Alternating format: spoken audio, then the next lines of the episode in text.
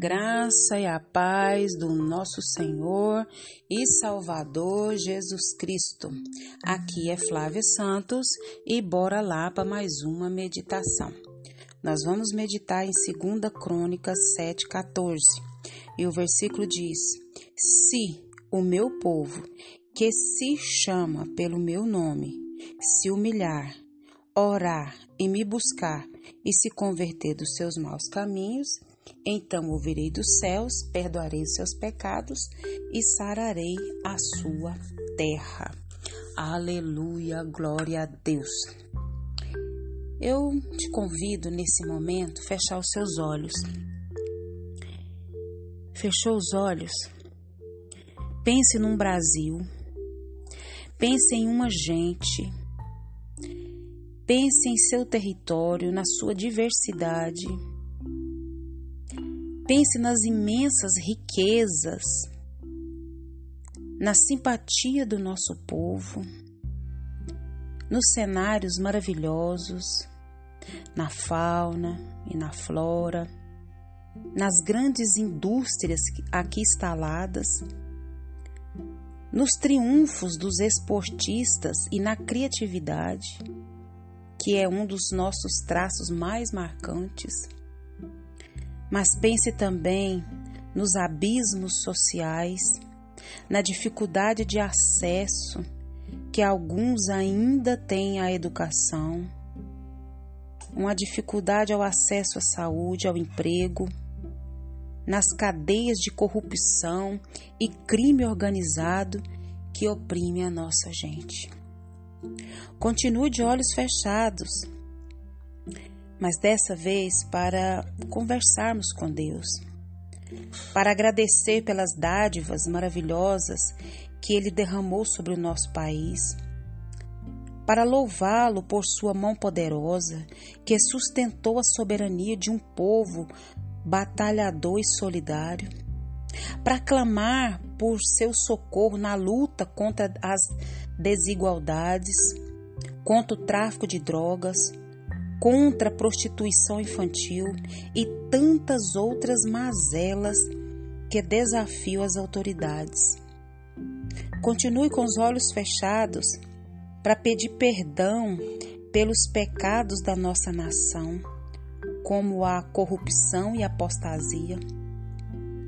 Então agora abra os olhos e veja o potencial transformador da oração exerça sua fé, essa fé que é constante. Deus que operou de forma poderosa nos corações dos reis do passado, levando-os a experiências históricas de avivamento. Esse Deus está pronto a realizar os mesmos feitos em nossos dias, em nosso Brasil e não só na nossa nação, mas em todas as nações. Nós não podemos subestimar o poder da intercessão. Por maiores que pareçam os obstáculos e por mais graves que sejam os problemas que o nosso país enfrenta, a oração é um instrumento poderoso de transformação. Nós lemos o versículo aqui que diz: Se o meu povo que se chama pelo meu nome, se humilhar, orar, me buscar e se converter dos seus maus caminhos, então ele vai ouvir dos céus, perdoar os nossos pecados e sarar nossa terra. Nós precisamos erguer a voz aos céus, clamando ao Deus Todo-Poderoso. E nós devemos mobilizarmos a dimensão espiritual e deixarmos as portas abertas para o quê? Para a operação divina. A Bíblia diz em Tiago 5,16 que a oração de uma pessoa obediente a Deus tem muito poder. Nós devemos exercer esse ato incomum de cidadania, dobrar os nossos joelhos e pedir ao Senhor que derrame da sua morada celestial, dessas muitas bênçãos que eu sei que Ele tem reservada para esta nação. O lugar é este, o momento é agora e nós devemos orar. Estamos às vésperas das eleições municipais, onde elegeremos prefeitos e vereadores em todo o território do nosso maravilhoso e grande Brasil. E nós precisamos orar por esses candidatos. Nós precisamos clamar pelas pessoas que nos governam, não só no nosso município, no estado, mas em toda a nação brasileira. E nós precisamos interceder para quê? Para que eles, para que a nossa nação, no caso, no nosso município, venha votar com sabedoria.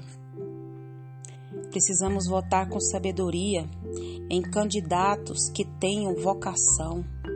Precisamos votar em candidatos que tenham preparo. Seu candidato tem preparo, seus candidatos têm preparo. Candidatos que tenham ética. Candidatos que se importem com o povo. Candidatos que têm intimidade com Deus, que tenham reverência a Deus, que recorra a Deus para, para orientá-los no que fazer.